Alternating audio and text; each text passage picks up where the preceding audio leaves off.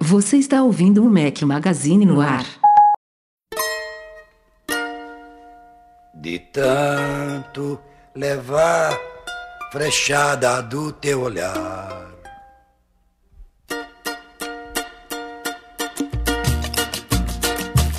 De tanto levar frechada. Fala galera do Mac Magazine, bem-vindos a mais um episódio do nosso podcast, episódio 544, ao som de Elis Regina, para quem está acompanhando a edição editada pelo nosso querido Eduardo Garcia. Rafael Fishman tirou uma semaninha de férias aí, numa semana super tranquila, véspera de evento da Apple. O cara escolheu a dedo assim, ó, pim, é essa semana aqui que eu vou sair. Mas tá tudo certo, porque o Rafa não está, mas o podcast continua com Migo, Eduardo Marques aqui como, como seu host hoje, com Breno Mazzi, marcando presença aqui mais uma vez, Breno. Fala, Edu! Não te deixaria sozinho jamais, como estávamos falando, para quem tá ouvindo aqui no YouTube, se você não acompanhou nossa gravação ao vivo ainda, é muito divertido.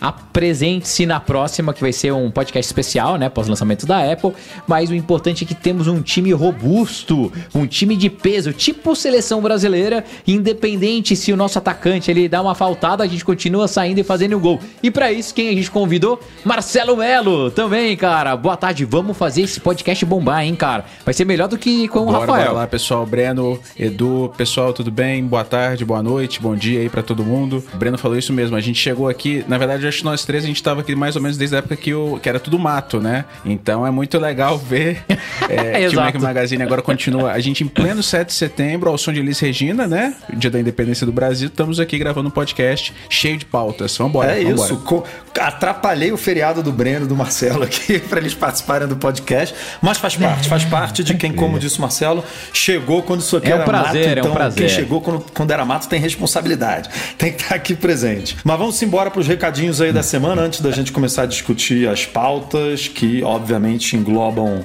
rumores pré-evento, né? Semana que vem tem evento e tem ainda, por incrível que pareça, algumas coisinhas saindo aí a respeito do que poderá ser lançado pela Apple na semana que vem. Mas antes, queria dar uns recadinhos aqui de três vídeos que saíram nessa semana. É, um foi do QA, né? Que a gente tradicionalmente faz mensalmente. E a pergunta em destaque foi: não teremos iPhone dourado este ano? E é aí uma, uma um possível rumor aí que a gente vai discutir nessa pauta sobre as cores do- dos iPhones 15 que serão lançados na próxima semana. Temos também um outro vídeo, um recadinho aqui para quem não acompanhou o post e não viu o vídeo, é, que ganha até 40 dólares ao abrir a sua conta na Nomad para comprar o iPhone 15.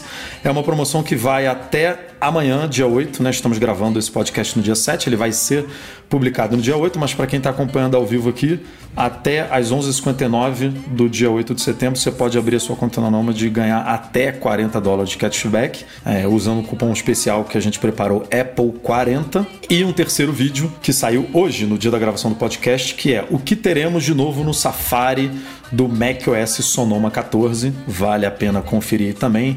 Tem só mais um videozinho do, son, do, do Sonoma para sair aí antes da- do evento da Apple. Então fiquem ligados que no final de semana tem mais coisa aí pintando. Também, recadinho aqui dos posts especiais que foram publicados no fim de semana passado. Na coluna do Marcos Mendes, ele falou sobre o USB-C, baterias e um continente fora de controle, né? Falando aí das possíveis regulamentações da União Europeia, o que que isso impacta nos padrões, né? Que normalmente são des- desenvolvidos pelas empresas, o que que se isso é bom, se isso é ruim, enfim. Obviamente, por ser um post do Marcos Mendes, teve polêmica lá nos comentários, bombou de comentários para variar um pouquinho. Pra né, variar um Marcos? pouquinho, né? É Pra isso variar um aí, pouquinho. Mas, cara, é isso daí eu não entendi muito bem porque gerou polêmica, não, porque é um assunto que a gente já vem discutindo há muito tempo, inclusive no Mac Magazine, em alguns posts é, que a gente noticia sobre isso. O Breno também já falou dez vezes o que, que ele pensa sobre esses, essas forçações governamentais, enfim, esses padrões, né? Enfim, não entendi muito bem a polêmica, não, mas vamos pro post especial de domingo que saiu da coluna do Bruno Santana, que foi Buccaneers e Dixon Acho que é Buccaneers que fala, né? Não sei. Não sei o nome dessa série, como é que se pronuncia, não. Mas é Buccaneers, imagino eu e Dixon, unidas até que Alena Smith aí separe, falando um pouquinho aí da criadora da série Dixon e como essa nova série que ainda não foi lançada tem um pouco ali da pegada do Dixon. Enfim, quem acompanha aí é, essas duas séries ou acompanhou o Dixon, vale a pena também dar uma olhada nesse post do Bruno. Beleza? E simbora pra pauta que tem muita coisa aí pra discutir. Ah,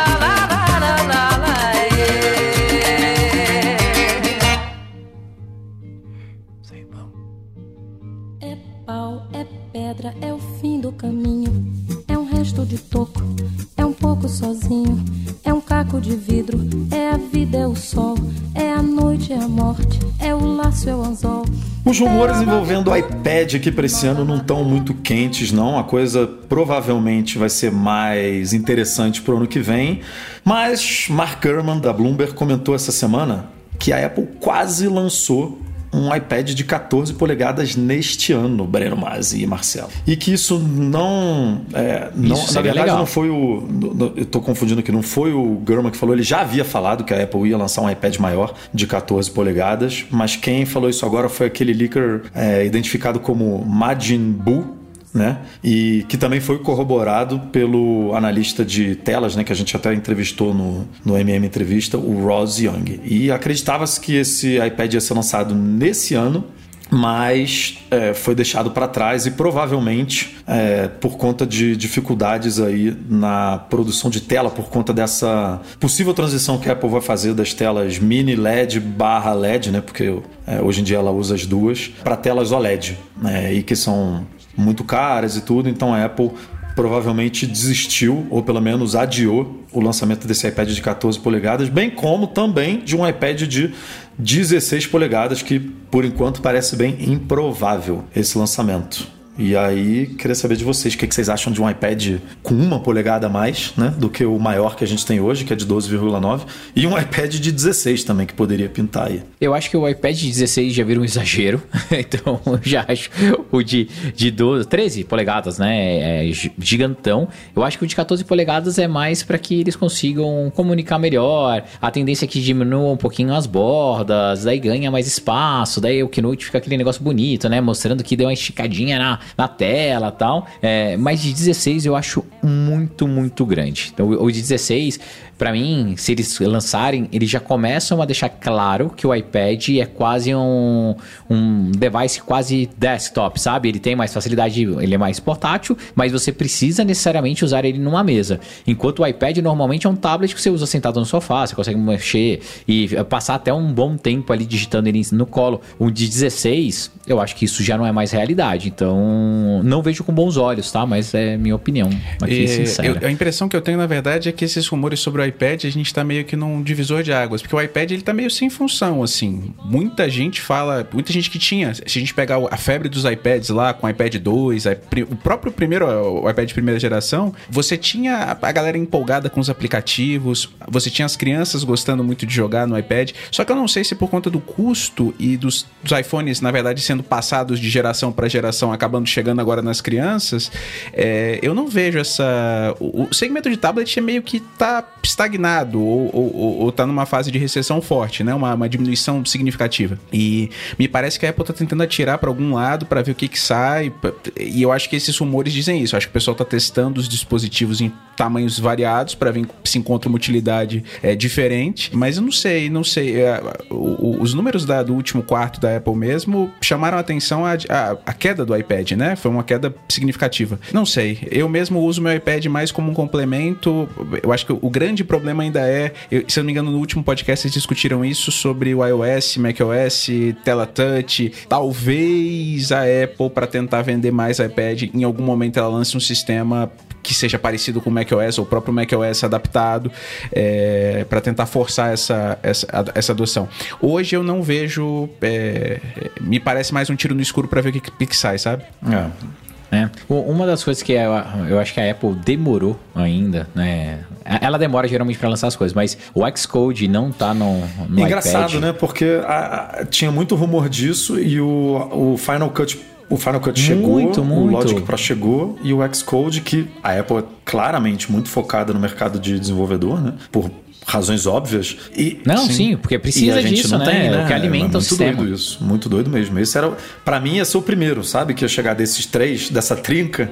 Eu também, Xcode cara. ia ser o primeiro. Eu lembro como se fosse hoje, quando eles apresentaram Playground, que é como se fosse um aplicativo que você aprende a codar tudo. E lá ele tem um mini Xcode. Eu fiquei empolgadíssimo. Eu falei, pô, que bom, agora a gente vai ver, daí faz sentido. É um device portátil com alto potencial, ele builda muito rápido, é, né? Porque ele é ali toda uma, uma memória zona só, que antigamente não existia nem os, ah, os Macs M1.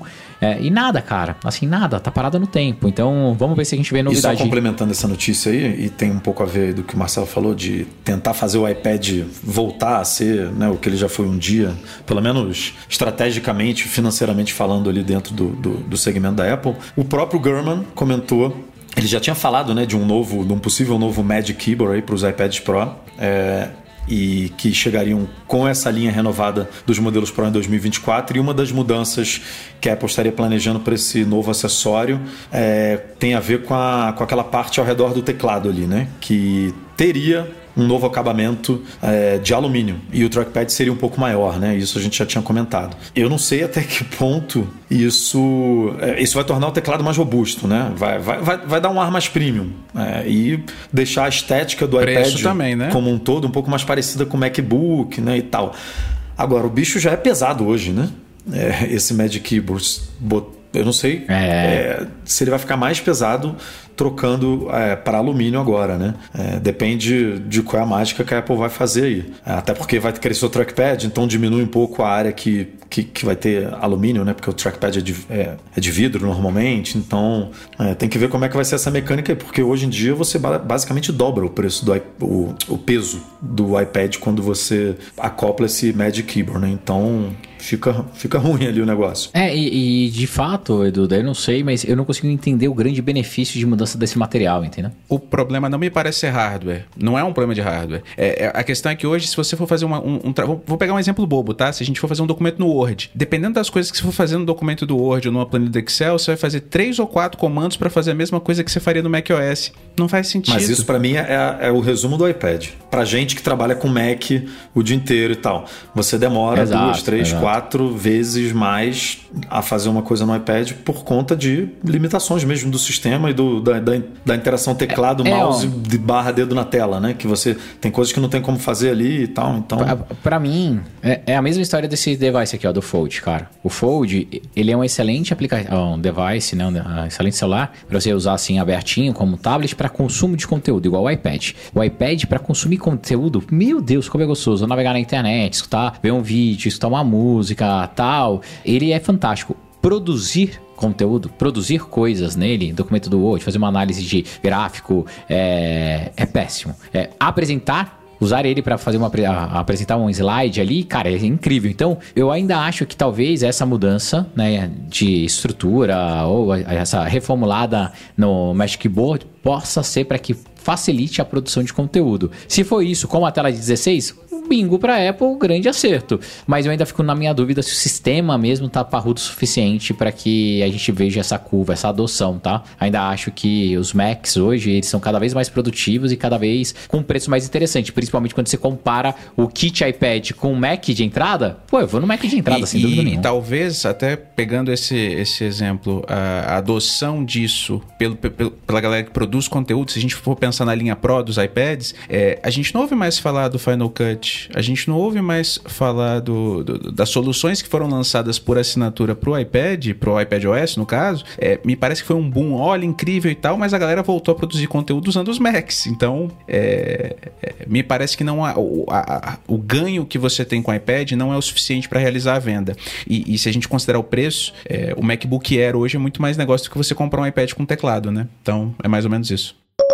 E mudando aqui de iPad para iPhone, já mirando o evento da semana que vem, né? Não sei se vocês lembram, lá no começo do ano surgiu o rumor de um possível iPhone Ultra, que a galera não sabia exatamente se ele ia compor a linha atual, né? Se a Apple ia manter a linha como estava hoje e adicionar um Ultra, ou se o Ultra ia substituir o Pro Max.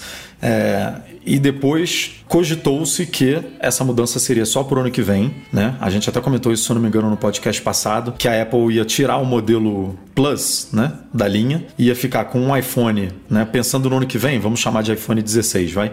Ia ficar com o iPhone 16, com o iPhone 16 Pro, com o iPhone 16 Pro Max e com o iPhone 16 Ultra, né? Esse era o rumor que estava desenhado pro ano que vem. E aí, do nada, esse ano voltou um pouco antes agora, né? Um, um, mês antes, três semanas antes do evento da Apple, é, voltou esse rumor de um possível iPhone Ultra nesse ano, junto do iPhone 15 Pro Max. Ou seja, a gente teria dois modelos topo de linha de 6,7 polegadas, né? E aí o Gurman, na newsletter dele aí, dominical, disse que não, que a Apple só vai lançar um iPhone topo de linha esse ano com 6,7 polegadas. Então a gente vai vai basicamente manter a linha do jeito que ela tá, né?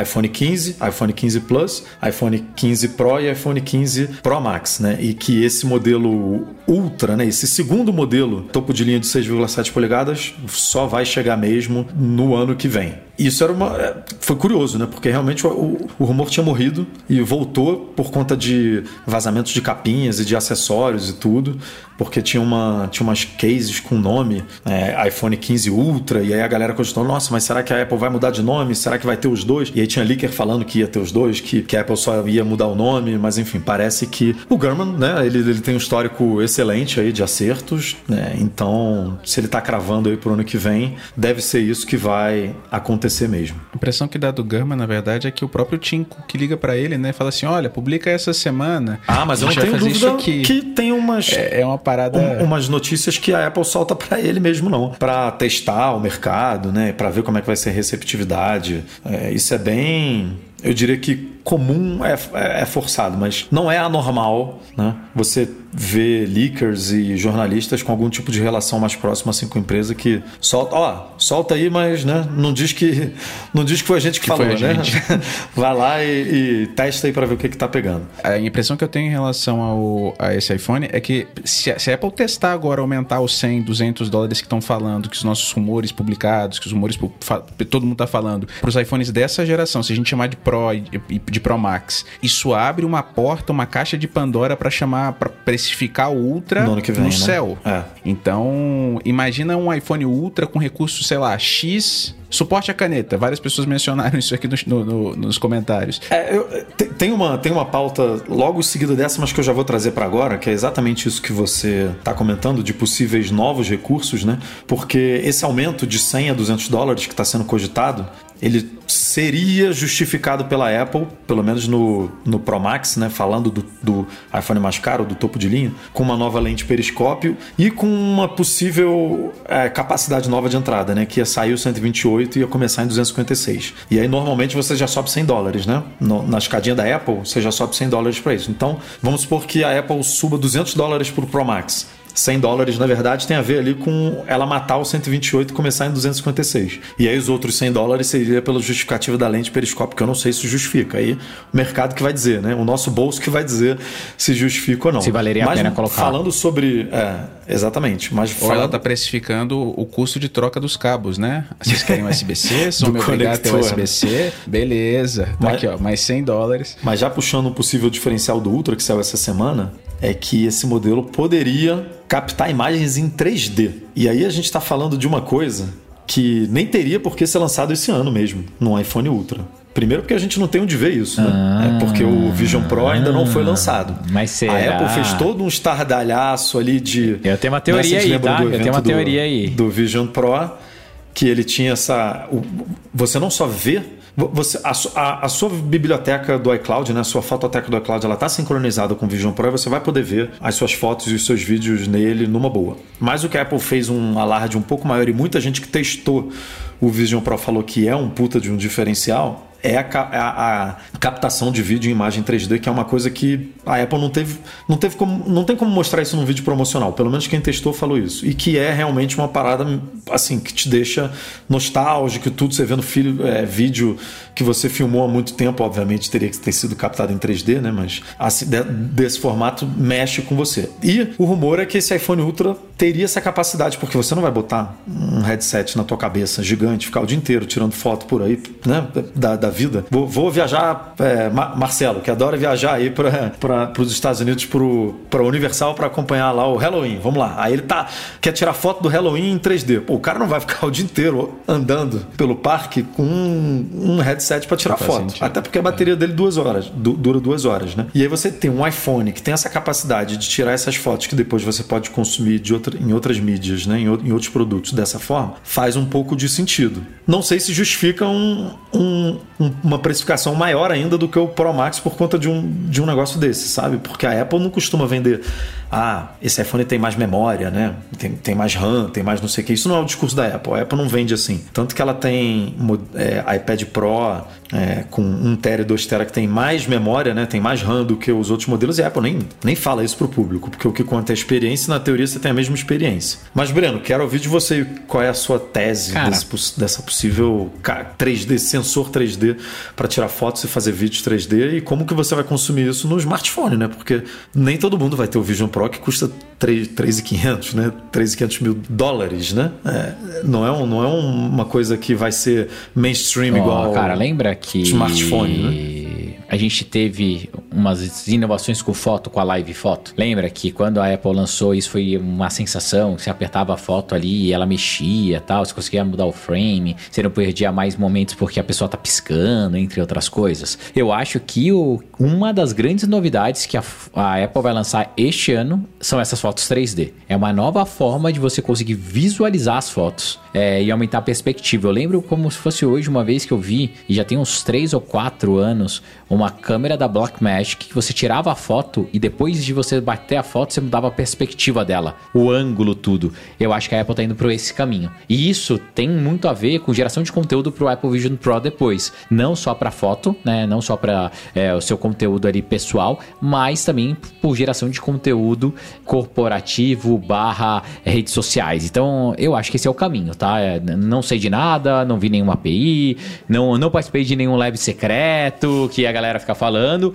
mas eu acho que essa é um bom caminho e a gente deve ver sim isso na semana que vem, tá? É essa nova forma de consumir conteúdo, um, fotos que não são mais estáticas, que elas ganham vida, elas são 3D e é uma puta de uma experiência e todo mundo vai olhar e vai falar: Ah, meu Deus, um, um paralaxe melhor E feito. tem o. E, e, e- e tem o Pixel. Parece que os rumores do próximo Pixel da- do Google falam sobre um uma ferramenta ou uma solução de hardware que permitiria a captação de fotos em 3D. Então, talvez a Apple, neste caso, conseguindo lançar isso na semana que vem, a gente estaria à frente da concorrência. Vamos colocar assim que a Apple estaria à frente da concorrência. Porque isso são rumores futuros pro Pixel 8, se eu não me engano, Pixel 9, enfim.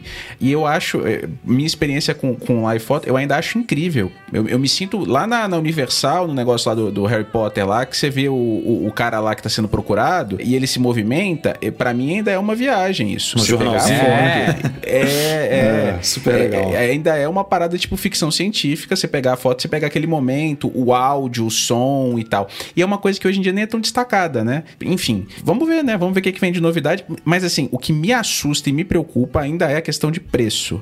A gente já discutiu isso em vários podcasts que eu participei, que eu não participei, mas acompanhei. Toda vez que a Apple lança algum recurso que seja desses revolucionários, agora lá atrás ela não aumentava Agora o preço tão drasticamente. Mas agora ela tem feito, ela, fe- ela tem feito pancadas significativas. Então, assim, tem um discurso lá do. Vou, vou pegar o exemplo da capinha que a gente estava discutindo também é, essa semana no site em vários posts. É, ah, não vai ter mais o couro ecológico e tal, vai ser meia hora de, Keynote de, de keynote falando sobre isso. Mas aí, ó, pra você comprar esse negócio aqui que é parecido e tal, vai custar 10 dólares a mais. Aí você imagina o volume disso é, em, em vendas. Então, é, é complicado colocar esse, esse, esse- custo de inovação todo pro cliente, é, porque ela quer lançar tudo como se fosse. É, e várias coisas são esquecidas. Apple News, por exemplo. Nossa, sensacional, vai revolucionar Ah. o segmento de. Acabou, Ah, Aqui gente. ainda não- continua não forte, nada. tá? Você consegue. eu consumo- acaba consumindo conteúdo, mas também não é nada de outro mundo, assim, como eles falavam que ia ser, não. E não conseguiram expandir tudo. Ah, As É. rádios da Apple, é, não tem, não tem expansão de vários desses recursos. Então, assim,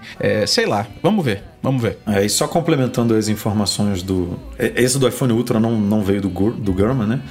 Foi um do 3D, veio de fontes que têm credibilidade, que já acertaram no passado, mas que ainda está um pouco nebuloso aí o que mais que vai ter nesse iPhone Ultra. Mas complementando as informações aí para o evento da semana que vem, o Gama reforçou que teremos mesmo o lançamento dos AirPods Pro, de, que eu não vou nem chamar de terceira geração, porque não vai ser. Acho bem difícil a Apple colocar dessa forma, porque ele pontuou bem que só o que vai mudar é o conector USB-C, que a gente não vai ter nenhum outro recurso, nem de hardware, nem de software. A gente tem novos recursos chegando de software no iOS 17, né? Mas que vão ser compatíveis, é, vão ser compatíveis com os, os AirPods Pro de segunda geração. Então, assim, só vai mudar o estojo mesmo. E é uma coisa que a Apple, obviamente, vai fazer com todos os AirPods, mas vai começar com o Pro agora nesse evento e até o ano que vem o, os AirPods Max e os AirPods de terceira geração, todos vão ganhar também a, a nova entrada. Edu, você acha que valeria a pena a Apple lançar uma versão nova, chamar ele de iPod Pro terceira geração, não. sendo só a porta Não. USB? Eu, se fosse a Apple, Eu- eu, eu não também- levaria isso nem pro evento, cara. Eu simplesmente É, eu só colocaria lá trocaria no... o estojo e a partir de hoje. É, não, é, é que, cara, de novo, a Apple, ela sempre gosta de pegar, fazer aqueles estradalhaço, vai mostrar de novo o que, que vai ter de novidade, o sistema lá automático, É, a gente- a gente chega e tá comentou com isso, você, né, no- que ele no abaixa, não sei o que passado que- E daí vai falar isso. E, e daí eles vão pegar e vai falar, ah, e agora tá com USB-C também. Mas eu não sei se isso valeria a chancela de uma nova versão, Também sabe? acho que não. Apesar que se ela, tudo que eles colocam nova versão vende mais, né? Mas eles já É isso. fizeram uma troca assim, né? Historicamente, na no AirPods Pro de primeira geração, trocou o product number dele. Eu, se eu não me engano, eles mudaram alguma coisa. Que teve Eles um colocaram o MagSafe. Eles colocaram o MagSafe imã do MagSafe na- isso. no estojo, que não tinha. Antigamente você podia recarregar sem fio, mas ele ficava soltão lá. Aí, quando ela lançou o- os AirPods de terceira geração, eu acho, não lembro bem. Não, não lembro o momento, mas aí ela, do nada, ela simplesmente mudou o estojo. Então, no dia seguinte, você entrava lá na, na Apple Store e comprava, tava com estojo novo, mas foi uma mudança silenciosa. Ela não, não, não fez nenhum alarde de, ah, novo estojo com MagSafe e tal. Foi, foi, foi uma, uma mudança bem silenciosa que era o que eu imaginava que ela ia fazer para o estojo do USB-C. Mas como o Breno lembrou bem, ela pode muito bem aproveitar o evento para falar de todas as novidades de software que vão ser compatíveis com os AirPods Pro e abrir ali o- um, abrir a porteira para troca de USB-C para tudo, né? Ela pode, pode usar o momento ali do iPhone que ela estiver falando do USB-C para falar, inclusive vamos trocar Sim, também os AirPods Pro, né? Enfim, não sei como é que ela vai posicionar isso na keynote, mas mas o, o programa falar dessa forma é porque vai estar pontuado ali na, na keynote de alguma Sem forma dúvida. Tem- essa troca. está no material da Keynote. É, é isso. Está no material da Keynote. Recado aqui da nossa parceira Alu que está com a gente nessa cobertura do lançamento dos iPhones 15. Ó, se você curte os produtos da Apple, e é óbvio que você curte porque você está aqui com a gente, né? Mas por outro lado, fica um pouco desanimado aí nas vésperas de lançamento, porque os preços normalmente né, disparam quando o produto chega aqui no Brasil, ou até mesmo se bate aquele desânimo na hora de vender o, celular antigo, né, para comprar o novo, porque não é tão simples fazer a venda de produtos aqui no Brasil. Vale a pena dar uma conferida na Alu. A Alu é a maior referência em assinatura de eletrônicos na América Latina. Com eles você consegue assinar um iPhone por menos da metade do preço de compra e leva um pacotão de vantagens com capinha, carregador. Tem carregador, galera. Que a Apple, a Apple não bota mais, mas a Alu manda. Carregador, película, além de cobertura completa contra danos, roubo e furto qualificado. E a cereja do bolo é o sistema de upgrade deles, porque diferente do que existe aí, na Alu você pode trocar de iPhone todo ano. Se você quer pegar o iPhone novo todo ano, você troca todo ano. Você não fica preso num contrato aí de dois ou mais anos aí com o mesmo iPhone. E você troca todo ano e ainda recebe esse mesmo kit economizando. Então, tudo na paz, no conforto da sua casa, sem estresse. Se você quiser ficar por dentro, é só clicar no link aqui que tem na descrição desse vídeo ou visitar o post desse episódio do podcast que também tem lá um link falando sobre essas novidades, beleza? A Lu tá com a gente aí, a gente vai falar bastante dessas novidades e de outras aí durante a nossa cobertura de lançamento do iPhone 15. Obrigado pela parceria. E vamos de mais rumor aqui de iPhone 15 para o evento da semana que vem. E esse agora em relação aos acessórios do telefone, não ao telefone propriamente dito. Surgiu aí, como a gente já falou, a possibilidade da Apple deixar de lado né, as tradicionais capinhas de couro que a gente conhece, né, é, em prol de um material, bota aspas aí, vegano, que é uma mistura de um monte de coisa, né, um monte de materiais que supostamente não fazem mal aí ao meio ambiente. E a novidade é que a Apple provavelmente também vai deixar de lado as pulseiras do Apple Watch de couro em prol desse novo material, até porque né, as pulseiras do Apple Watch sempre conversam com as cases, né, no quesito cor, no quesito material, então é, é possível que a gente veja muitos, muitas pulseiras aí que são famosas e que são adoradas do mundo Apple, inclusive é, da parceria né, da Apple com a Hermes e tudo, que as pulseiras são basicamente de couro, não sei se tem outro material, não sei muito bem como é que vai funcionar essa parceria, né? Sem uma. Se a, se a Hermes vai topar né, fazer umas pulseiras é, com outro tipo de material, porque couro é, pelo menos nessa parceria, é o forte, mas é o que tem para hoje, né? E esse novo material seria chamado de Fine Woven Twill, né? Que ele é caracterizado por um desenho um pouquinho assim, numas linhas meio diagonais, e ele realmente imita um tecido, mas hum, não tem a mesma pegada do couro, obviamente, e não tem um dos principais diferenciais do couro, que é aquela pátina que ele vai ganhando, né, conforme o tempo. Seis meses, um ano depois, ele vai se desgastando, então ele muda um pouco da cor do, da- do momento ali que você comprou. Então, nada disso teríamos nessa nova capinha que provavelmente vai ser chamada de Fine Woven e nas pulseiras também aí do Apple Watch. Eu acho que é, em relação às parcerias não é um problema. A galera vai inventar novos materiais. é, não acho que isso seja o, o, o problema principal. Minha curiosidade, na verdade, é saber esse material. Porque as capinhas de couro da Apple, até, sei lá, o iPhone 11, talvez o 12, eu acho que até o 11, elas eram muito ruins. Esse colocar e tirar dela é, acontecia com silicone, é a mesma coisa que na capinha de couro. E a capinha de couro é uma capinha 10 dólares mais cara. Se a gente for considerar no Brasil, a gente tá falando de 200, É, é muito 300 caro. reais mais É, caro. E, e deixa eu Então, assim, interromper você aí, Marcelo, porque você está falando de caro, que a capinha de couro é cara. Essa, esse novo material, a gente está falando de rumor aqui, tá? A Apple não apresentou nada. Mas ele foi vazado na França. É, e aí, supostamente com, com, com, com a capinha do acessório, precificado. E lá na França, lá na França, lá na China, ele estava precificado em 800. é, o- como é que fala a moeda local lá? Yuans, né? Que gira em torno, cara, na conversão direta de 110 dólares, cara. Então, assim. Eu, eu, eu boto minha mão no fogo. Eu boto minha mão no fogo para ver a Apple lançando uma capinha de 110. De, de 100 dólares, vai? A capinha Faz hoje ela custa não, ela já 40. fez. E a, e a capinha Edu. normal, né? De silicone custa 40 e a de couro custa 60, se eu não me engano. 69. 60, 70. Cara, você aumentar É mais 49, 30. 69. É.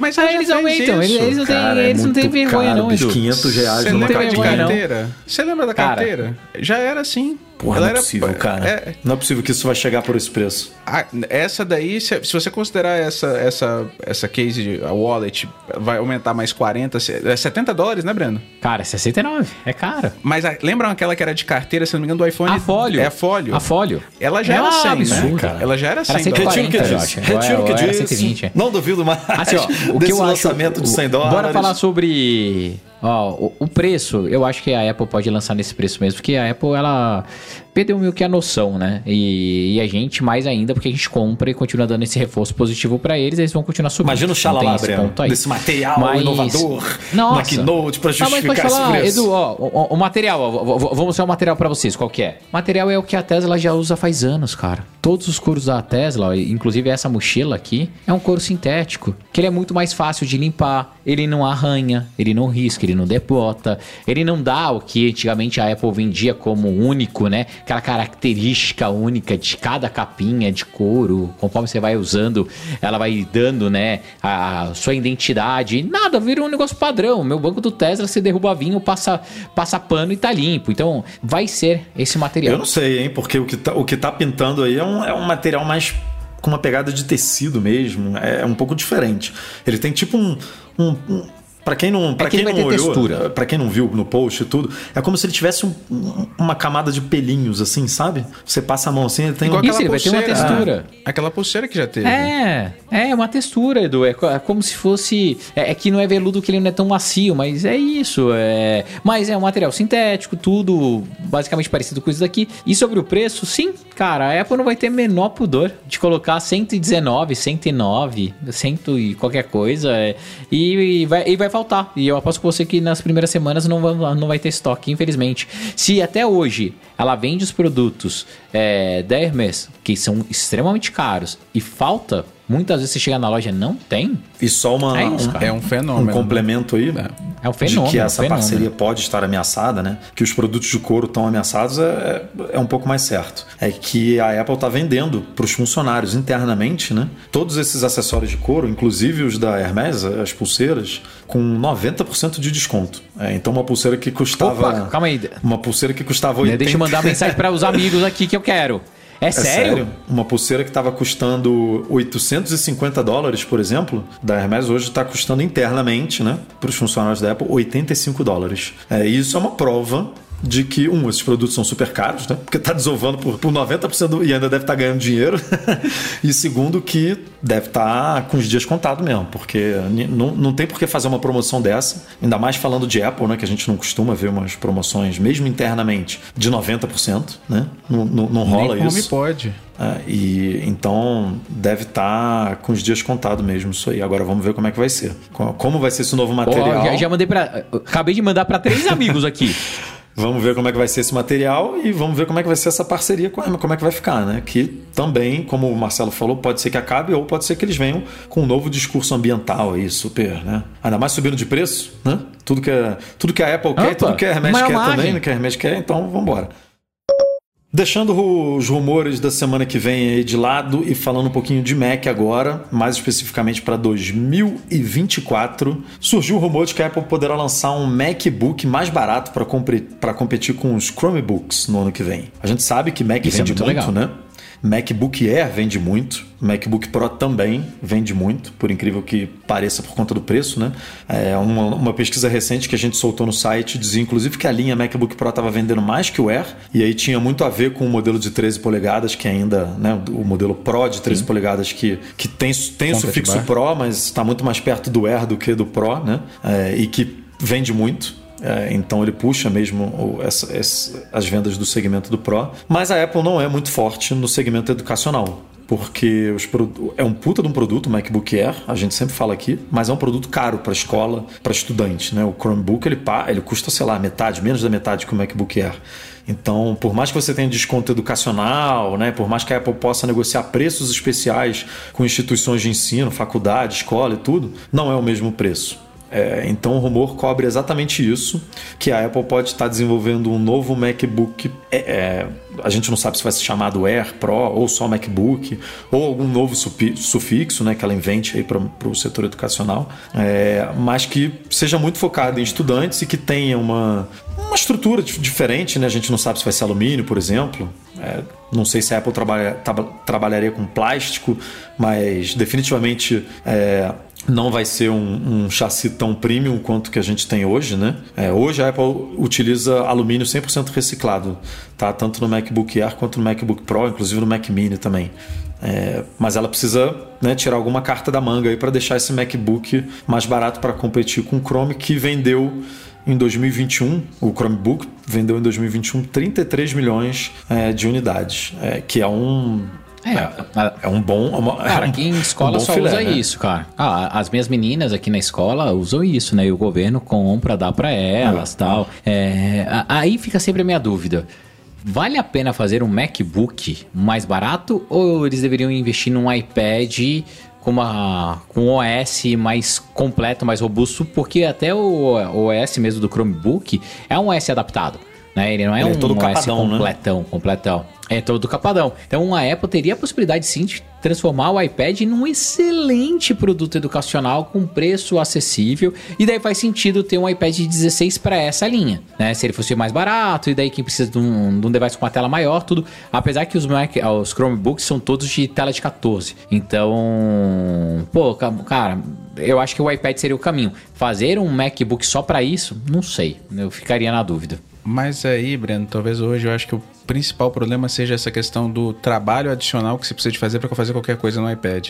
Se a gente imaginar na escola, talvez as crianças e a, a- tuas filhas mesmo utilizando o, o Chromebook, elas têm uma experiência que o professor não tem curva de aprendizagem, né? Ele faz lá, ele cria um documento, ele ensina alguma coisa, ou ele, ou ele orienta alguma coisa já baseado no que ele já faz normalmente. É, Uhum, não sim, sei é se um computador padrão. é, e talvez seja isso. A Apple forçou durante muito tempo a barra tentando falar: olha, é a mesma coisa no computador. Não é a mesma coisa. Não é. É, a minha única preocupação, não sei se vocês vão lembrar, lá em 2000 e, sei lá, 6, 7, a, a Apple resolveu entrar no mercado educacional com uma linha, foi 2007? Não, 2011. 2011. Teve um evento até eh, especial, focado em escolas, tudo. Antes disso, Breno, iPad nas É, escolas. Antes disso, ela inventou de criar um iMac educacional. E aí, o que, que eles fizeram? Economia de palito. O iMac foi vendido aqui no Brasil, era um Eu lembro desse desconto, iMac. assim, é- enorme. Ele não vinha com Bluetooth. E a justificativa é pra escola. Putz. Gente, não faz sentido. E Talvez todas as incursões que a Apple faz nessa linha são uma coisa, parece que a galera trabalha um marketing danado pra vender a pulseirinha ecológica. Mas pra vender o negócio pra escola, não... Não rola, cara. É, é, o- o- essa história mesmo do próprio iPad, o iPad, o último iPad que foi lançado, o iPad décima geração, não Foi lembro nem de qual é décima. a, Ah, é o foi o de décima, né? Ah, não, pra escola. Aí vai justificar que a Apple Pencil de primeira geração é porque a galera já tem. Não tem, cara. É, é economia de palito de novo. Então, assim, é, não justifica. Não justifica. É, gostaria muito de ver um concorrente. Eu, eu tenho visto muito mais a Samsung crescendo nisso. A Samsung tá com uns, uns Samsung Books lá, não, não lembro Também vende dele. bem. Com um perfil muito parecido, mil, dois mil reais, isso vende feito água. Pra, pra galera que vai fazer o básico, é, talvez a Apple, pra chegar nisso aí, o básico dela seria o quê? 600 dólares? É, É, que 400, 500 metade do dólares? MacBook Air é o máximo que a gente poderia ver. 500, 600 dólares, né, no máximo. No mínimo. É, A então- última incursão dela foi o MacBook branco lá em, sei lá, que soltava a parte de baixo, né? De, de borracha. Não sei. Vamos ver. Eu- mas eu acho que seria bom. Quanto mais concorrência, melhor. É, E esse segmento educacional, até uma forma de atrair as crianças pro, pro mundo Apple, pra. Eu acho que seria interessante. Lembrando que é pro Então, ano que na vem, escola tá? das minhas Esse meninas- não é nada para 2023 agora, não.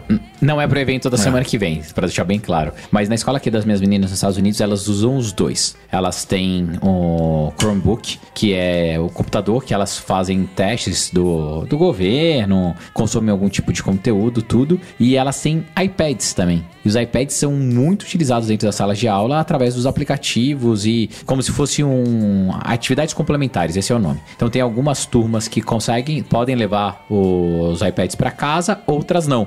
O, Chrome, o Chromebook todo mundo leva para casa. Então É, aqui não. Aqui, eu aqui acho que usa também tem um- Chromebook, mas tudo fica na escola. É, eles usam acho que todo, todo dia, ou dia sim, dia não, não sei qual é o esquema, mas é tudo da escola. É, vem aqueles carrinhos, né? Cheio de Chromebook. pop, pop, pop, Ah, sim.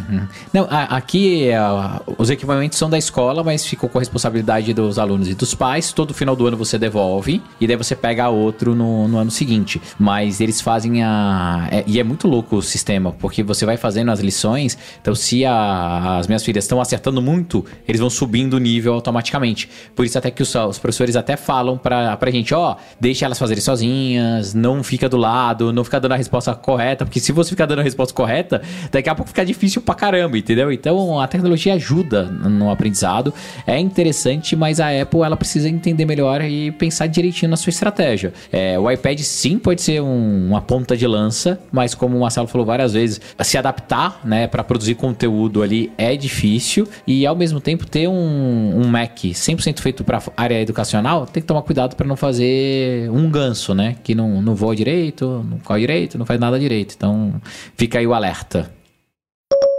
Notícia rapidinha aqui para constar no nosso podcast semanal. Apple adquiriu a Biz Records, uma gravadora especializada em música clássica. O... A notícia né, da, da aquisição foi feita inclusive no dia que a Biz Records completou 50 anos e ela é uma gravadora reconhecida não só, obviamente, por ser focada em música clássica, mas também por é, o perfeccionismo em- no quesito qualidade, né? Eles prezam muito pela qualidade do, do áudio.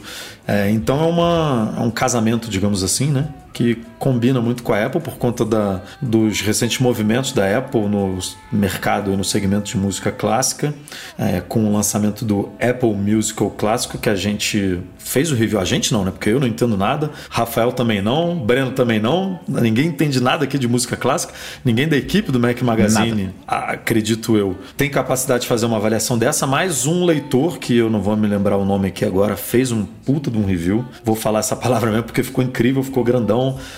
Ele é, esmiuçou muito todos os completo. aspectos ali do Apple Musical Classical, dizendo o que, que pode melhorar. E mesmo o aplicativo capenga do jeito que está hoje, a importância da Apple lançar um aplicativo entrar nesse segmento para puxar, né, e para tornar a música clássica mais conhecida de uma forma geral. Então, parece que a Apple não tá para brincadeira mesmo, né? Porque mais uma aquisição, o CEO da, da Biz Records comentou que a equipe inteira está trabalhando em Cupertino, né? Não foi uma aquisição de tecnologia, nem de catálogo, algo nesse sentido. Todo mundo está trabalhando para a Apple, possivelmente para melhorar o Apple Musical Classical, né? E vamos ver o que, que vem aí. É, cara, eu acho que é uma forma de complementar um app que é, nem vou chamar de secundário, né? Mas tem ali seu público cativo, então é importante e vai aumentando o portfólio. Talvez, talvez igual você comentou, traga tecnologia também. E é uma empresa, cara, com muitos anos de vida, então deve ter um histórico, deve ter bastante repertório e sem dúvida nenhuma vai agregar de alguma forma. Sem dúvida, vamos ver o que vem de novidade. E do quem, fe- quem fez o artigo lá no site foi o Adriano Brandão. Boa, Então, Marcelo, pra aí, ó, trazer aí, foi pra destacá-lo. buscar a Adriano fez informação um- correta aí. Ele, quem Foi sabe, top escrever aí de novo daqui a uns dois, três, quatro meses, quando. Porque a gente não tem comentado. Sai um grande update. É, a gente não. A gente tá esperando um grande update, né? Ah, Não veio ainda. Desde que a gente publicou o review, não lembro de algum post nosso comentando novidades no Apple Musical Classic. Pode ser que a Apple, em vez de a conta gotas ali, né? Vai fazendo um update mais pesado, com mais novidades para soltar tudo de uma vez só. E vamos ver se essa aquisição impulsiona isso de alguma forma, né? Demorou, meus amigos. Demorou muito, mas chegou. Cartões Mastercard do Bradesco estão, vou dizer que o finalmente, né, o famoso finalmente no Nossa. Apple Pay do Brasil. Essa história começou, eu até eu nem lembro quando, cara, mas acho que foi em 2020, Cara, é muito 2021, é, se eu não me engano, a gente Quando apareceu o negocinho de wallet lá e todo mundo pirou, é, né? o- Assim, o Bradesco é, lançou, né, inaugurou o suporte ao Apple, ao Apple Pay em 2018 e 2019 com Visa e com Elo, respectivamente. E aí no final de 2020 é, era esperado que, a- que os cartões Mastercard fossem contemplados, o que não aconteceu, né? Porque na mesma época o Banco do Brasil passou a oferecer suporte ao Mastercard, né, o Orocard. E aí em 2021 a, gente cobriu, eu lembro desse post no site que as bandeiras, é, tanto na época, né, a Max e Mastercard iam chegar, e aí, obviamente, não se confirmou. Depois a gente falou que ia chegar, no, se não me engano, no terceiro semestre de, é, daquele ano, não se confirmou, e agora, outubro, agosto, setembro de 2023, eles estão aí, e eu não tenho nem capacidade de comentar um negócio desse, porque um atraso de dois anos para uma coisa simples como essa, né? Que não é possível. Que Mastercard já está, né? É, a tecnologia envolvendo a bandeira já está. O Bradesco já está com outros cartões. O que que impede, o que que impediu o Bradesco de colocar isso antes, realmente é, é algo inexplicável, né? Ah, cara, né, a- pra mim sempre é acordo comercial. Deve, devia ter alguma coisa contratual, até da própria Mastercard com outros bancos que impossibilitavam ela de fazer rollout, porque tecnologia já tinha, né? Tava aí. Então deve ser algum acordo comercial e finalmente chegou. Né? Eu lembro como se fosse hoje a quantidade de vezes que a gente recebia os pedidos primeiro de Amex, depois de qualquer cartão do Santander. Então agora podemos falar que esse o Nubank, agora a gente pode falar que esse assunto está encerrado, acabou, não falaremos mais de adoção de Apple Pay no De, Brasil. de é vez em isso? quando pinta um caixa ali ainda, né? Um, um caixa econômico Alelo. federal. Alelo não tá Alelo indo. e ticket e restaurante, né? Também é. não tá, né? O- é. Alelo, ticket restaurante, iFood Card, tá bom. Então, te- te- temos Cara, ainda bastante aqui no. México, eu antes de, da, da gente se mudar, eu olhei, né? Entrei lá na página Apple Pay, é, apple.com barra mx barra Apple Pay para ver quais bancos tinham, né? Quais cartões e tal, pra gente escolher um banco aqui com suporte, né? E aí escolhemos um banco que tem suporte. E não tem suporte para cartão de débito. e aí a gente só tá com cartão de débito por enquanto, porque o crédito demora uma vida para chegar e tal. E aí não tem, cara. Não tem cartão de débito. No, no- não, não, não fala, né? Não tem cartão de débito? Não, o- É só crédito? no, no banco que a gente está não tem, só tem crédito. Pode ser que em outros tenham, não sei, né? Porque a, a L'Oréal ela dá, sei lá, um portfólio de três ou quatro bancos para você escolher. E aí esse que a gente entendi. pegou era mais simples, porque tinha uma concierge que ajuda a fazer as coisas e tal. Então, pô, pra gente que tá se mudando para outro país, é, é, ter uma pessoa fazendo as coisas para você é muito mais fácil, né? Do que você ter que ir na agência e tal. E aí não tem, não tem no débito. Mas enfim, o crédito em breve chega. Por enquanto é só no, só no passando mesmo, o inserindo o chip ali. Voltei a 2000 e, sei lá, 2016. Edu, mas olha, temos que deixar um, um ponto positivo, se a gente puder falar assim, na expansão dos, dos serviços da Apple. O Apple Pay chegou no Brasil muito antes de vários outros países. Tem países da Europa que não tem suporte, vários países da América Latina. É, e, e assim, vamos destacar também o nosso sistema bancário. Eu sei que não tem nada a ver com a nossa pauta, mas o sistema bancário nosso aqui, transferência Pix, ele dá um Funciona banho. tudo. Não, aqui no As México eu tô sofrendo pagamento. aqui. Tô. Cara, no- os Estados Unidos. Você vai é- lá no, no Oxxo pagar as continhas Então, também? aqui tem essas paradas, cara. Você tem que ir na. É? que- aqui no Brasil é lotérica, né? Quem, quem não faz o pagamento por, É. por internet, que tem gente que, sei lá, não gosta, tem medo, enfim, tem que ir na lotérica. Aqui você vai no 7-Eleven, no Oxxo, no, no- nessas vendinhas, né? Nessas. É, pra pagar conta, cara. Aqui eu fui na, na Telcel pra ver plano e a galera vai na loja da Telcel com, com boleto pra pagar o plano, sabe? É uma parada de doido, cara. É, assim, a gente tá em outra realidade no Brasil. Cara. É outra parada. A gente tá. Ó, ó, olha que loucura, mundo. Edu. Sabe, eu pago literalmente contas até hoje aqui nos Estados Unidos com cheque, cara. Mais do que isso, ó, aqui, ó. Eu recebo cheque pelo correio. Vira e mexe. Deixa eu ver se não tem nenhum dado sensível meu aqui, ó. Aqui, ó. Recebi cheque esses dias pelo correio. Aqui, ó, eu fiz um. Cheque, você pega e Ah, deposita. o, o, pla- o plano Cara, de saúde daqui da, é um negócio muito da louco, reembolso, né, cara. Uhum. o plano de saúde que a gente tem. E aí eu, eu fiz um, eu preenchi um formulário para para de uma consulta médica que as crianças fizeram. Aí você pode escolher se você quer receber um cheque ou, se você É, quer que é deposite isso, na cara. conta. Eu falei, cara, por que, que alguém ia querer receber um cheque se você tem a opção de depositar na conta, né? Enfim, mas complementando aqui, vou puxar dois comentários sem ser superchat sobre o assunto, ó. Um do Bruno Stavros aqui, ó, que foi pra- com a gente pro MM2, que é, tá aqui, tá aqui enchendo o saco da gente há muito tempo, ó. Do Bradesco mesmo ainda não estão no Apple Pay os Bradesco Cards, que inclusive é o da Amazon, que acabou de chegar, né, ao Brasil. Esses. Ah, é, chegou o cartão da. De,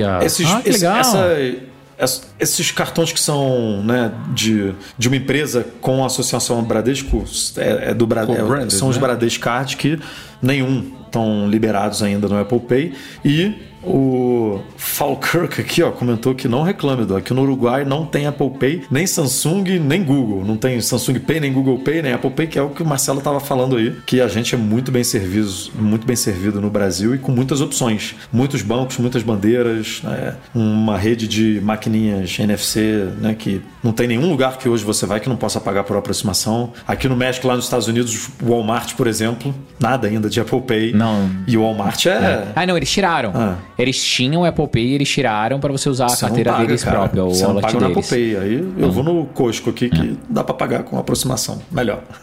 Não, e, e eu, e assim, ainda bem que a gente não entrou na fila igual foi do Curva a Curva, né? Dos mapas. é, mas assim, é, eu falo pro Apple Pay. Mas talvez até essa experiência de pagamento das coisas e, e- e a nossa vivência no Brasil em relação à lotérica, a você pagar no. Essas coisas que a gente sempre fez, criaram um ecossistema de pagamentos completamente diferente de qualquer outra coisa. Eu lembro quando é, eu tive uma experiência de viagem pro Japão e chegando lá, o- o- os pagamentos ainda são é, é, como se fosse um evento. Você bota o dinheiro lá, o cara bota na maquininha, a maquininha devolve a- a- as moedas ou o dinheiro, aí coloca numa bandejinha e te entrega. Então, assim, é, a gente tá num padrão, o Pix eu acho que também foi anos luz à frente. A Apple hoje não ganha dinheiro com Pix ainda no Brasil. Quem sabe daqui a pouco eles inventam alguma tecnologia. Mas é, me chama muita atenção essa, essa experiência de todas as grandes, os grandes adquirentes do Brasil abrirem mão de parte junto dos bancos do seu faturamento para fazer parte do Apple Pay. A gente tem assim, todos os grandes players estão aí dentro. As maquininhas que estão vindo de fora ou os pequenos, os subadquirentes também configuram as suas máquinas para aceitar as soluções da, da- do Apple Pay, do Google Pay, Samsung Pay. Então, é, é motivo de festa isso aí. O pessoal mencionou alguns outros bancos aqui que ainda não estão. O Cicobi mesmo é um banco que tem crescido muito. É, espero que em breve eles também tenham suporte a isso. Mas é muito legal ver. Eu acho que a Caixa também demorou muito. A gente fez vários posts sobre isso aqui no site. Não entrou É, ainda a caixa. Enfim, a gente comentou um teste e ainda não entrou. Não Ah, tá, né? Não, É. caixa ainda não. E o.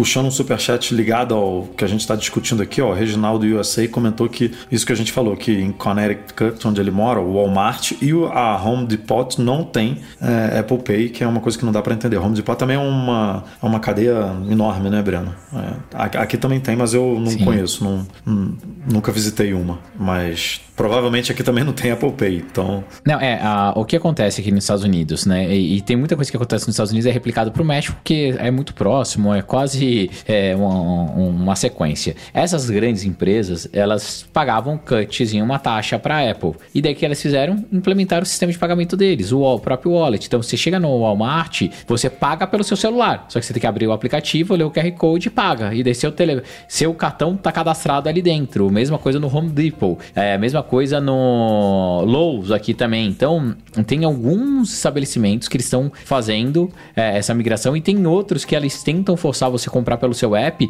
no, com sistema de loyalty, né? Então, fazendo com que você ganhe pontos ou ganhe alguma promoção adicional. Exemplo, Starbucks.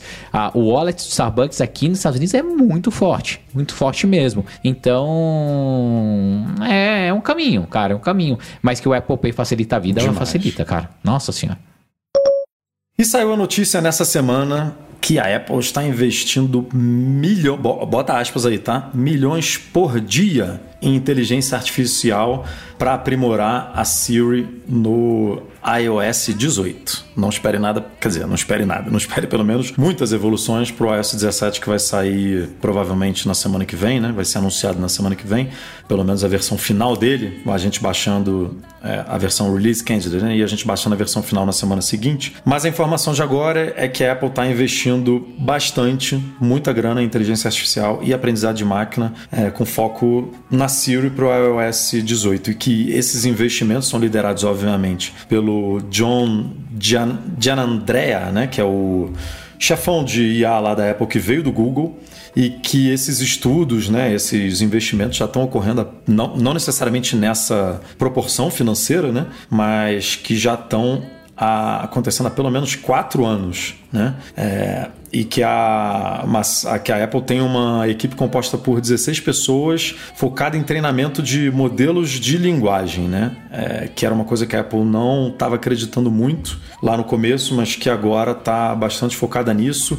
E vendo também alguma forma de integrar a Siri com essa tecnologia e aos atalhos, né? Que foi uma, uma uma novidade bem-vinda aí ao sistema da, da Apple que facilitou um pouco, né? Não vou dizer muito, porque eu, por exemplo, quebra um pouco a cabeça para criar alguns tipos de automações, dependendo do nível né, de automação que você quer criar. Tem coisa que é muito simples, mas o céu é o limite ali dentro do shortcut, é, dos atalhos, e você poder e o que é o que a Apple quer fazer, você, você poder usar a Siri para meio que programar para você esses atalhos, você pedir para a Siri fazer alguma coisa e ela usar o, a- os atalhos, atalhos, os para fazer como- isso acontecer para você, né, é uma sinergia muito bem-vinda, né? Porque aí você pode realmente pensa pensa num pensa o num chat. GPT que você Certo. escreve ali uma coisa e aí ele programa alguma coisa, ou você pede uma planilha, faz a, faz a planilha tal, aí ele faz. Aí você fala, agora refina isso aqui, muda isso aqui, muda a cor para isso, mexe nessa fórmula aqui. E você poder fazer isso com, com a tecnologia do atalhos ali por- pelo fundo e usando a interface da Siri, né? Ia ser uma coisa bem legal que ia facilitar as coisas para muita gente. E a.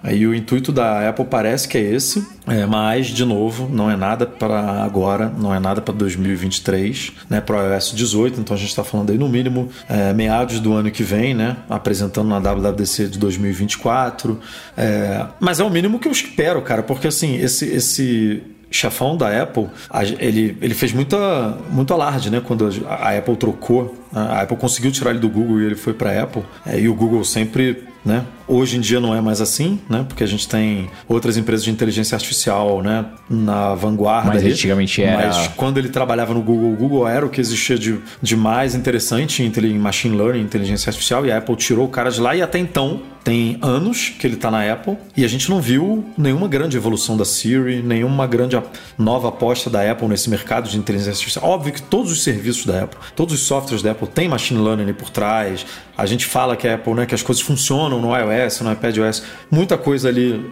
tem essa tecnologia por trás, mas a gente não viu um grande, um grande chamariz né, de produto barra serviço ali sendo liderado por inteligência. E pode ser que esse seja o, o momento do, do John ali dentro, né, da Apple, né, esse lançamento. Pode ser que seja o momento dele ali no palco, na WWDC, falando sobre novidades de inteligência artificial, machine learning tudo, porque vamos combinar que a Apple está devendo, né? A gente sempre fala isso, a Siri foi a primeira e parou, né? É, né? E isso seria um lançamento incrível, assim, é, dar essa nova roupagem para Siri, trazer, né, ela de uma forma mais comercial e efetiva, porque hoje a Siri, aqui nos Estados Unidos eu vejo bastante gente usar, mas é sempre para coisas básicas, sabe? Pede uma ligação, pede um lembrete, é, pede pra é, atender o telefone e, um- e música mais ou menos. É isso. É, trazer essa roupagem nova, essa robustez pra Siri seria muito legal. Ainda mais associando ela, igual o Edu comentou aí, a possibilidade de shortcuts pra gente ter um negócio extremamente robusto. E mais do que isso, se ela entender o contexto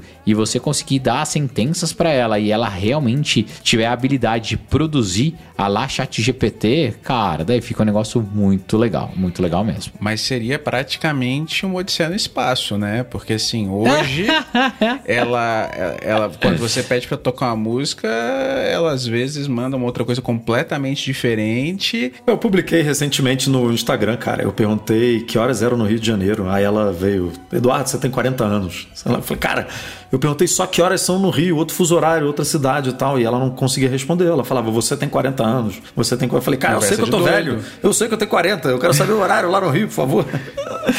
Então, assim, é, a impressão que eu tenho em relação a Siri, eu lembro muito bem de um comercial que a Apple fez muito legal com a trilha sonora, acho que era até do Robert Simonson, é, que mostrava o despertador tocando e as coisas funcionando, né? Aí pedia pra persiana abrir, a máquina de café fazia o café, é, sei lá, umas, uns 5 anos atrás. E você fala assim: caracas, a revolução tecnológica, tô me sentindo nos Jetsons. E eu acho que foi só o comercial mesmo, sabe? Eu me sinto meio enganado, na verdade. Porque assim, hoje o básico e, e a automação virou um- uma coisa meio esquisita. Porque a, a Apple, ao invés de disponibilizar. O Matter mesmo é uma coisa que eu não vi muita diferença. Ah, não, tudo vai ter suporte ao Matter. Mas não tem ao home, aí você tem que comprar um acessório que não é compatível. Aqui no Brasil, nossa realidade é muito mais difícil do que no México e nos Estados Unidos. É, se você for pegar os acessórios mesmos que são vendidos, os, os fabricantes, a maior parte, os grandes fabricantes, criaram soluções que são proprietárias deles Proprietárias. e vinculadas a serviços que são muito mais Mas isso vai melhorar, como né? Com, Google, As empresas estão conversando mais, né? Alexa, mas eles conversam com todo mundo menos com a Apple.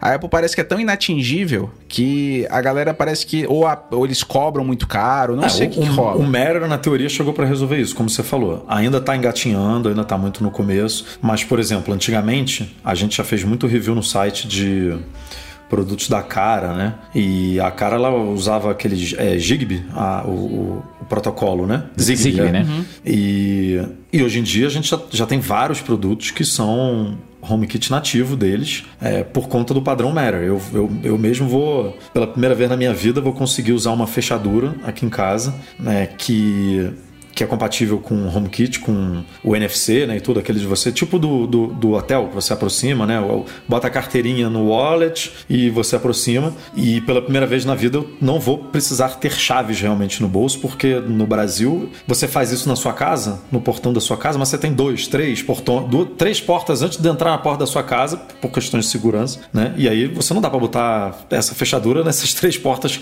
que são do condomínio, Qual, né? é, qual é a marca da fechadura? Do, da que eu vou testar, É que você vai usar a aí? da cara mesmo. Aquela. É, A cara mesmo, ah, é uma legal. que tem, que é compatível com o NFC e o HomeKit, que é tipo. Acho que foi a primeira deles que, que é compatível com o wallet, sabe? Que você bota a carteirinha no. no, no- na, Uhum. car- né? na carteira, bota o card ali na carteira e, e usa. Então você distribui isso para família e tal. E aí aqui tem portas antes, né? Mas é um prédio que tem por- é, portaria, então o porteiro abre a portal e aí você pode sair de casa sem. Então são nesses momentos que eu acho que eu tô que, que são coisas velhas, né? Não são coisas novas. Mas é, daí, é nesse momento que eu acho que eu tenho, que eu tenho a sensação de que é um pouquinho de Jetson, sabe, Marcelo? De pô, fazer um pagamento pelo relógio ainda é uma coisa que me impressiona, sabe? Você fala, cara, eu tô pagando uma parada pelo É, relógio. bicho, É uma, para- é uma coisa de louco, sabe? Isso aqui.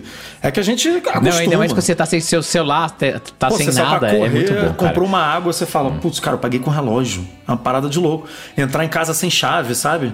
Ah, o fulano, o Breno tá vindo pra cá, o Breno, toma aí a, a carteirinha, bota no seu wallet, vem aqui em casa, você não precisa, você não precisa de chave, você não precisa de nada. É uma parada de louco e- isso. Isso é muito legal, cara. É, o, o que eu acho mais legal de tudo isso é quando você tem um- uma experiência onde não tem fricção. Então, esse lance de, dos shifts rápidos também, você vai entrar no metrô, você não precisa sele- pré-selecionar nada, só encosta e passa. Ou aqui na Disney mesmo, você vai, ah, os meus ingressos da Disney ficam no wallet, eu só chego perto ou com o relógio ou com o celular, só coloco o dedo e passa. Cara, isso é muito fera. Então, eu acho que a Apple, ela cons- consegue amarrar um, um ecossistema muito poderoso, mas também depende da integração do outro lado, como o É, Marcelo ela tem que abrir falou. mão de alguma E coisa, o- né? o- pra ampliar esse mercado. Exato, Que a gente sabe que a Apple não, exato. não reduz margem, a gente sabe que ela é inflexível nessas coisas e tal, mas assim, isso é o futuro, definitivamente. As casas conectadas, daqui a 10, 20 anos, né? É, hoje em dia, a gente tem, sei lá, um negócio que você bota debaixo da torneira pra ver se tem vazamento de água que é conectado, que te avisa no telefone, tá pingando e tal. Tipo, a mangueira do jardim do Breno tá aberta.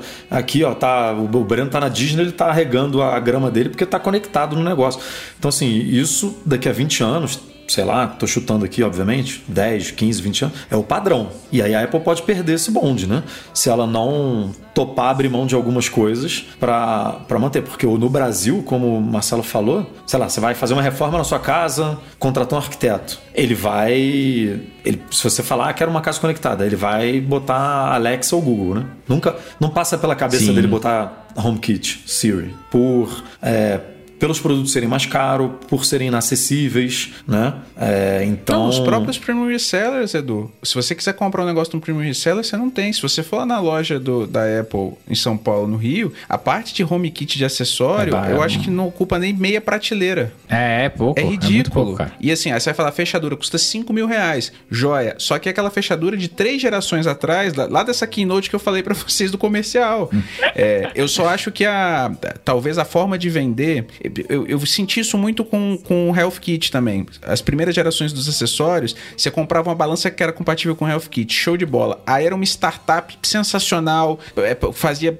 Tinha um site bom, é, tinha um aplicativo bonito, aí ela quebrava. E aí você ficava sem suporte ao seu, à sua balança. A balança não funcionava mais, você tinha que jogar fora e comprar outra. Hoje eu vejo que muitas pessoas estão tendo problema com isso em relação ao acessório. Muita gente que fez automação de casa dois, três anos atrás aqui no Brasil estão lascadas porque não tem suporte. Os aplicativos.